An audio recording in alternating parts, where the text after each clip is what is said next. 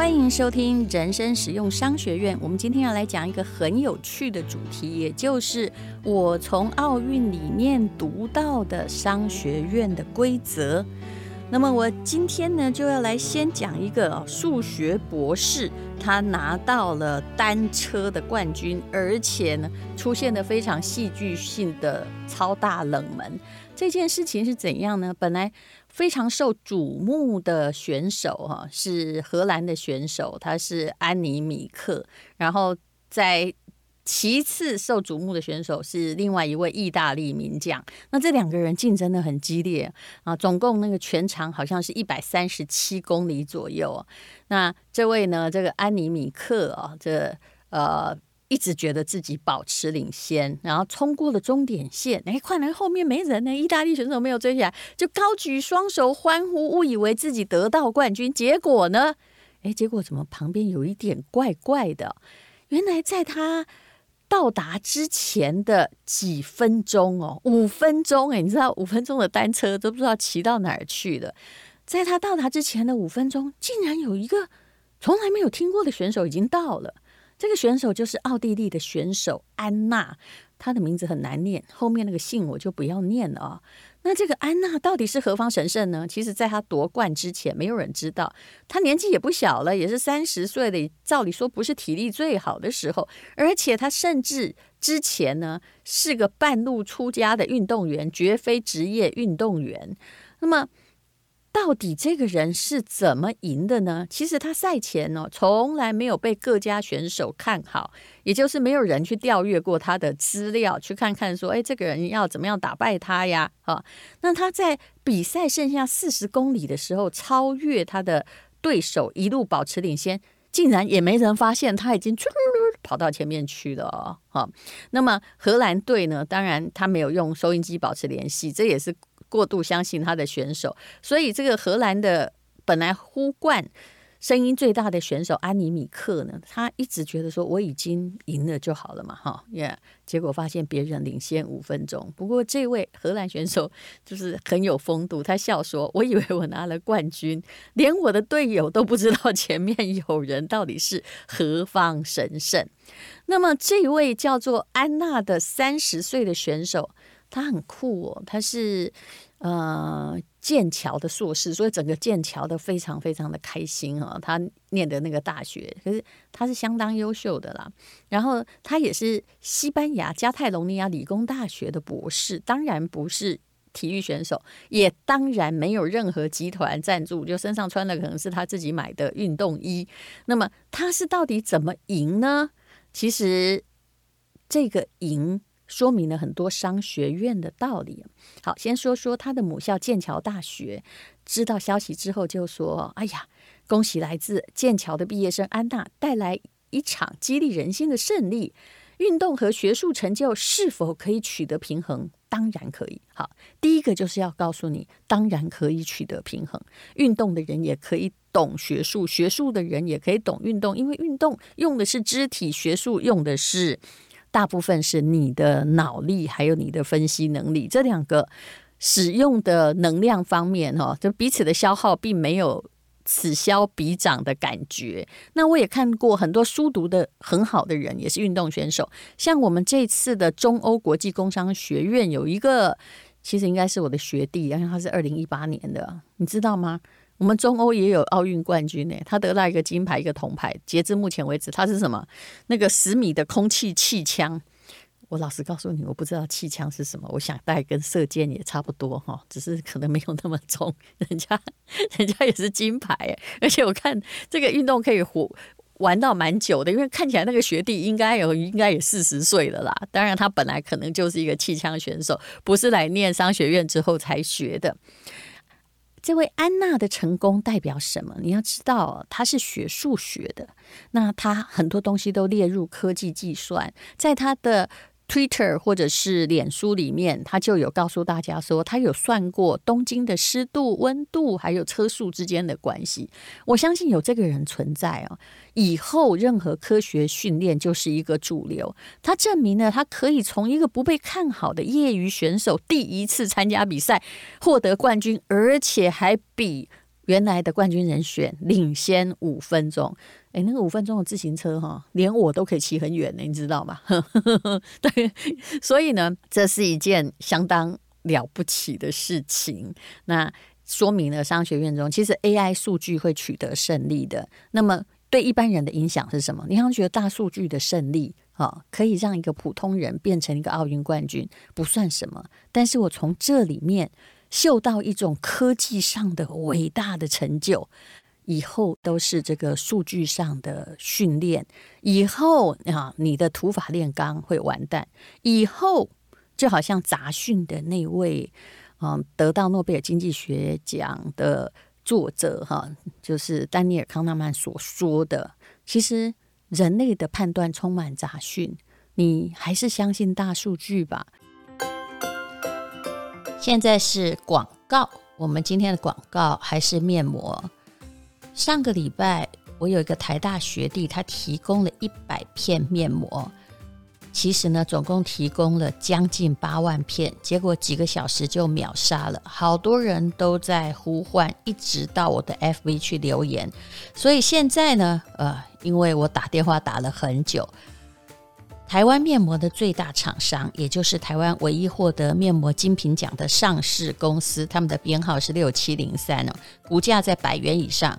这轩玉的老板年轻有为，曾经上过我们的节目。他是六七年级的交界，非常有魄力。年轻人还是赞的，他就闭着眼睛来配合。他们家就是台湾最强效的酵素面膜，还有黑面膜的始祖。也是第一家上市的品牌电商，自己的会员有八十万人，实在不需要来任何人的 FB 或者是 Podcast 来做特价。不过有情可贵，因为上过我们节目，所以他提供了两百箱的面膜，也就是一百片哦，整整一百片，里面含有四种在药妆店平均卖到五十到一百二十块之间的面膜，也就是总价五九八零。才卖一三八零，你真的没有听错，而且还送你一个价值五百块的最畅销的日本角质清洁酵素洗面乳。那因为就只有两百箱，那是昨天半夜我们剖的文，那希望大家还没有看到。说真的，一百片哦，你大概可以用一年，所以真的面膜够的朋友已经。最好也是不要买啊，就让给没有面膜的朋友好了，因为实在太便宜，非常非常夸张。然后还有呢，他请贾静雯代言的保养品，这是日系保养品，还有气垫粉霜。然后总共呢，真的不到他们自己网站的三折，就是为了要庆祝奥运。现在金银铜牌台湾都有呃，这是我为他找的理由啦。那么贾静雯代言的保养品呢，就是这名字都很长，我没有办法念哦。比如说洗面乳、保湿喷雾，还有柔光粉精粹，嗯，原价三千多块，特价都九九零。还有谢金燕代言的美白定，你自己请查一下，谷胱甘肽是什么东西啊？原来我现在才知道有那个吃了之后呢，会变白皙的东西出现。还有呃，如果你不放心用吃的，那你还可以买这个美白的面霜，摆脱黄脸婆。反正现在已经都可以出门了，我们也不好意思在家里黄脸婆下去。那它有一种叫做气垫粉霜，不是粉饼，我觉得粉饼不好用，它是可以防晒的气垫粉霜，好大一瓶哦，嗯那呃，就是你只要涂在脸上，薄薄的，就看起来就像没化妆一样，而且并不需要努力卸妆，用洗面乳就可以卸妆喽。好，总而言之，就是基于友谊，上过我们 Podcast 的只有两百箱，请你看本节 Po 文的连接，或者是上吴淡如的 FB，如果看得到的话啊、就是还有，谢谢你哦。比如说。像法院哦啊，与其让司司法黄牛在走后门，与其让那个陪审团众说纷纭啊，做出了很多判决，你为什么不用 AI 呢？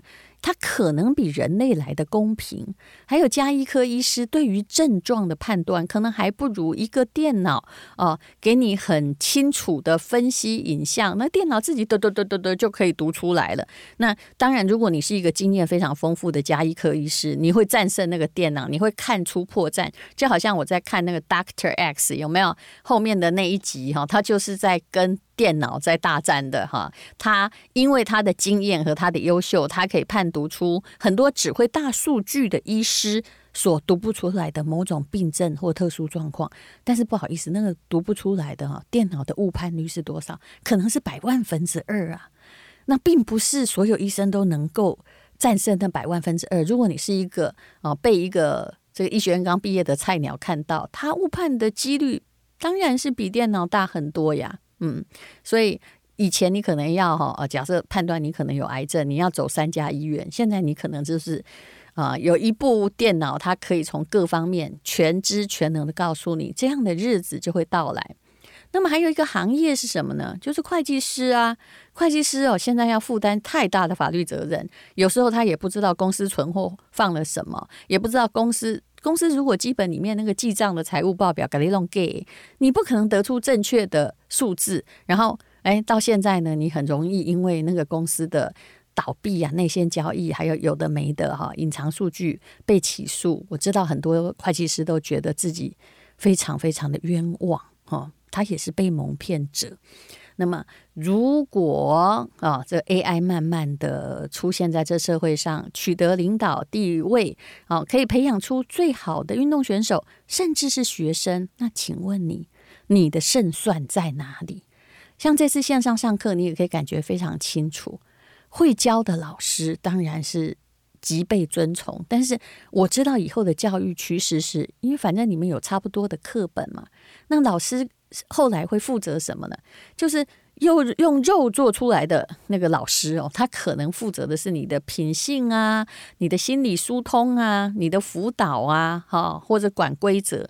但是如果有一个人他是最厉害的英文老师，可以教到所有学生不会的都会，那他为什么要去是很多就是刚出学校的老师呢？没有啊，老师只需要一个在电脑上面。但是旁边呢，就经师只要一个人师可以要一个人大概只能负责五六个，所以以后的老师可能他的问题叫做辅导老师，而不是教学。这是一个我对于 AI 时代的预言。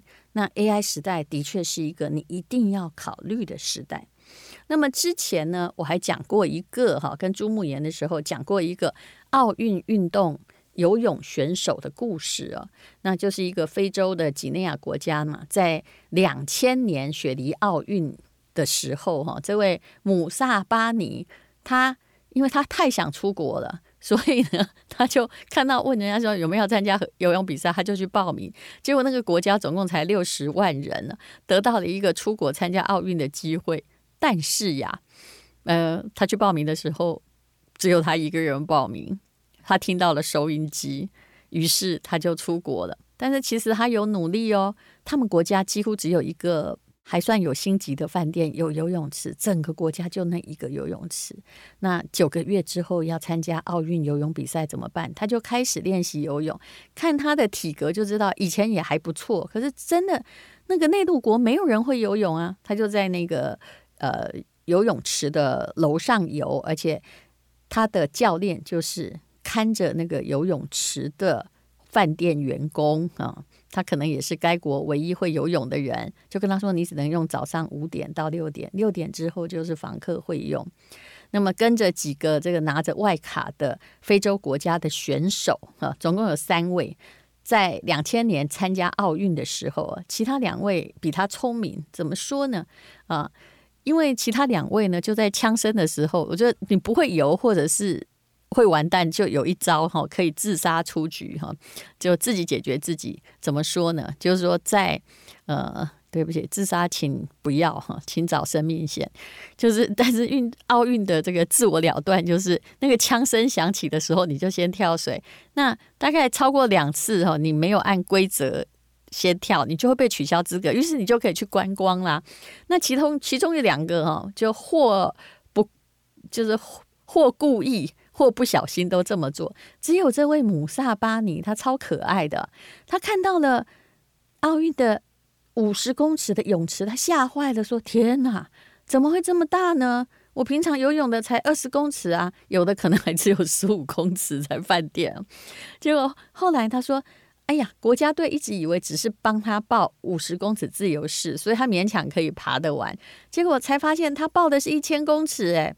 啊，他只好硬着头皮上场，然后到最后二十五公尺的时候，他体力透支越来越慢，然后全场观众为他加油，他差点溺死，我看到这里都笑了，但是也成功的完赛。他花了快要两分钟才游完全程，而且他的影片一直被记录而播放哦，但是大家都觉得说 你真的好勇敢哦。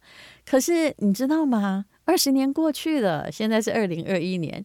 这位姆萨巴尼后来被记者访问的时候，诶，人家有刻苦练习，诶，哪里跌倒他还是要从哪里站起来，不断的精进泳技。现在他们几内亚有国家队哦，他也成为国家队的游泳教练。这叫不叫做这个呃死缠烂打？还有嗯、就是。不小心哦，误打误撞，但是有志者事竟成的故事呢。那么还有一个故事非常感人。我们有时候只在乎自己的选手有没有得牌，但是呢都没有去看说，哎呀，其实那个得冠军的人很多。我们先讲自己选手好了，像郭幸存就是一个伟大的故事啊。嗯，但是他的，我觉得他的后来的像开玩笑似的说法。也其实哦，我觉得我们的体坛应该看看，请问我们的运动选手拿了金牌之后，他到底何去何从？他说他要回去台东卖早餐呢、因为他小时候呢常常没有早餐吃，所以他要开早餐店。其实我一直觉得卖早餐也很好，但是嗯，他应该有更适合他的出路。嗯，因为他打完这届就要退休，而且他的确超级优秀。台湾也许没有那么多举重的训练啊，或者是啊，因为举重这件事情，并不是所有的人都会把孩子送去学举重嘛。他可能在国外他会做得更好，那但是他后来会看见到自己的，就是当举重老师能够教的学生也还是很有限。那郭幸存的故事。给我们的一个最大鼓励是，他出生的时候应该是个早产儿啊。无论如何是体重过轻、脐带绕颈、胎位又不正，那差一点就救不活，所以他才叫幸存啊。拿到了金牌的幸存哦，真的很鼓励早产儿的家庭。这如果我们大家好好养哈，有的也不必好好养，有的就是提供得起哦，他就是会变得非常茁壮，而且。他小时候的痛苦，可能在他早产，就他还不太知道的时候就用完了。其实我一直是这样想的，我家小孩一出生，全身插满管子，我到现在没有办法忘记那个景象。但是你那时候悲伤没有用，就只能一直祈祷把他养大。哎，但现在也是长得非常大啦，哎，小六都快要比我高啦。所以其实事在人为，你永远不要沮丧。有时候你要顺人，要顺天命。但有时候要要尽人事啊，这些不是我们可以决定的事情，我们就不要去怨尤；而可以决定的事情，我们就用力，而且还要用脑啊。那郭婞淳因为他妈妈养他嘛，就必须在外面工作，外婆带大，他住的地方又被法拍，从小呢就居无定所，然后没有钱吃早餐，然后一路靠的都是体育奖学金，在体育上证明了他的天赋。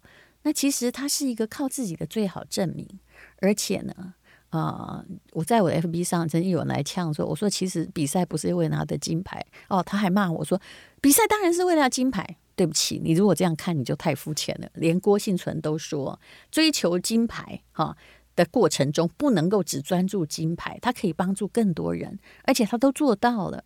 听说也有人看见他在这个某一家圣母医院哦，就看到有一位来这个很怯生生说：“我可以捐钱吗？”嗯嗯，其实他有多少钱，如果他自己做得到，能力多少他就捐多少，默默行善，因为苦出来的孩子知道有些人比他苦。你看这么样年轻就这么样懂人生，真的是一个名副其实的奥运的金牌，非常非常的可爱啊！这是一件很了不起的事情。那么接着呢，我还要再讲一个哈，这个弃婴啊跟世界的冠军呢，这个故事也不是被忽略了。这位拿到游泳的世界冠军的哈，叫做呃。他叫做玛格丽特·麦克尼尔。她是女子的一百米的蝶泳世界冠军，看起来就是一个东方脸、单眼皮、黄皮肤。她打败的第二名呢，就是呃，就是中国的张雨霏呀，啊，那也是本来被人家非常非常看好的。那这位十九岁的女孩，有东方脸孔的女孩，是加拿大人，她的那个她的这个，难道是加拿大移民吗？其实我告诉你，他不是加拿大移民。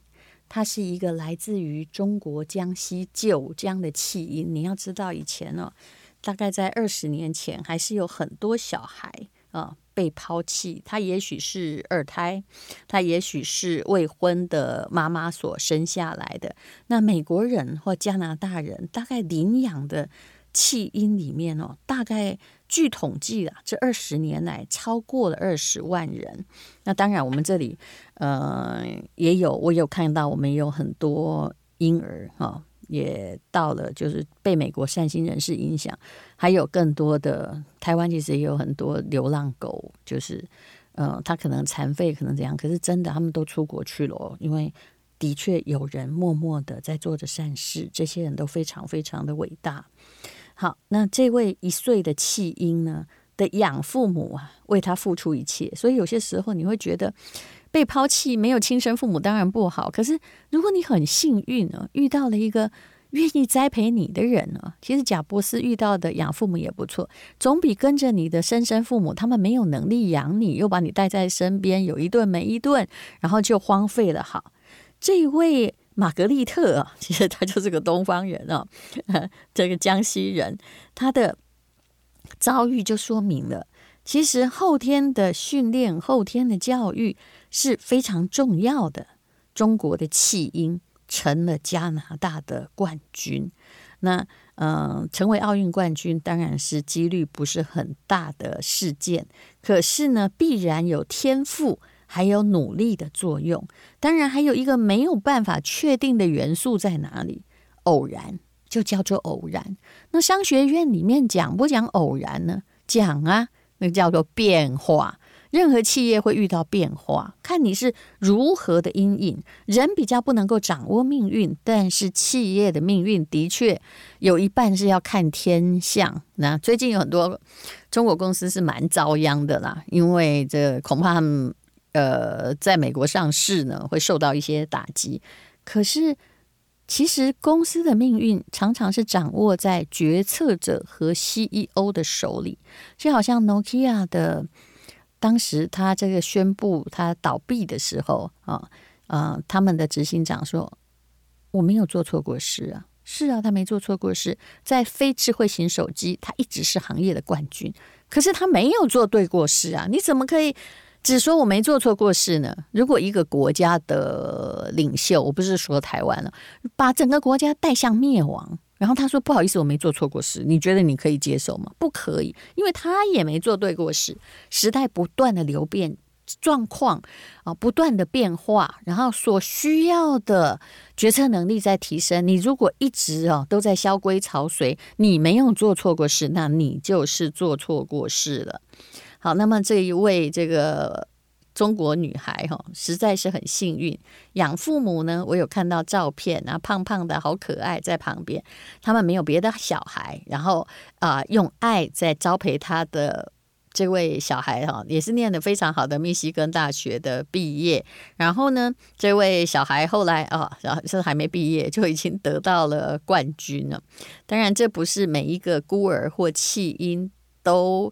有这个这样子的故事，可是呢，这说明了一点，就是无论如何，人是有命运的，而只要你好好训练，每一个人，这英雄真不论出身低，每一个人都可以达到他生命里面的高度。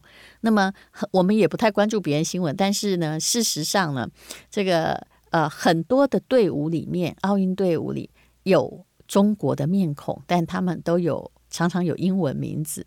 像这次的澳洲队里面哈，参加羽球比赛有一个叫康荣雅，你知道他是谁吗？嗯、如果你念文学院就很熟悉，她是戊戌变法里面的康有为的曾外孙女，她在澳洲长大，已经成为澳洲人，可能只会说英文，可是她有一张中国人的脸孔。以后呢，到底你有什么样的脸孔啊，什么颜色的肤色都不重要。